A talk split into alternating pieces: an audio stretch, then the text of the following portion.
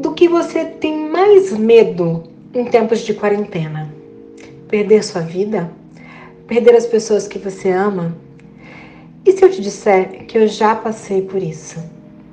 É, cinco anos atrás, minha mãe levava cinco tiros mortais direto no peito. Mais uma vítima de feminicídio no Brasil. Mas eu não vou falar de dor, e sim de atitude. Sabe o que eu mais gostaria agora? Ter tido mais paciência, ter dito mais vezes que amava e principalmente ter escutado mais. Havia vezes em que ela só queria conversar, mas eu tinha que trabalhar, eu tinha que estudar ou simplesmente eu não queria ouvir ela reclamando. Você pode hoje fazer isso. Nem sempre estar perto é estar junto.